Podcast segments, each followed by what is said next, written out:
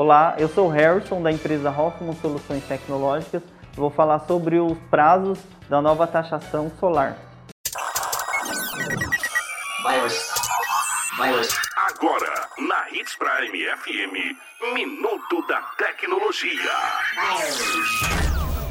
De acordo com a nova lei Marco Legal, o consumidor tem até o dia 6 de janeiro de 2023 para fazer a homologação do seu sistema solar. O engenheiro, então, ele tem que fazer o projeto, passar para a Energisa do projeto, e esse projeto tem que ser aprovado. Por exemplo, se você fez a solicitação, passou todo o projeto para energia, Energisa ou qual seja a sua concessionária de energia no dia 5 de janeiro de 2023. Se esse projeto for aprovado por eles, então ele vai estar tá na antiga lei ainda. Você vai ter uma isenção até 2045 da taxa solar. Mas é só um exemplo que eu passei. Outro exemplo é se esse mesmo projeto você homologou dia 5 ele for rejeitado por algum erro e ter que refazer ele.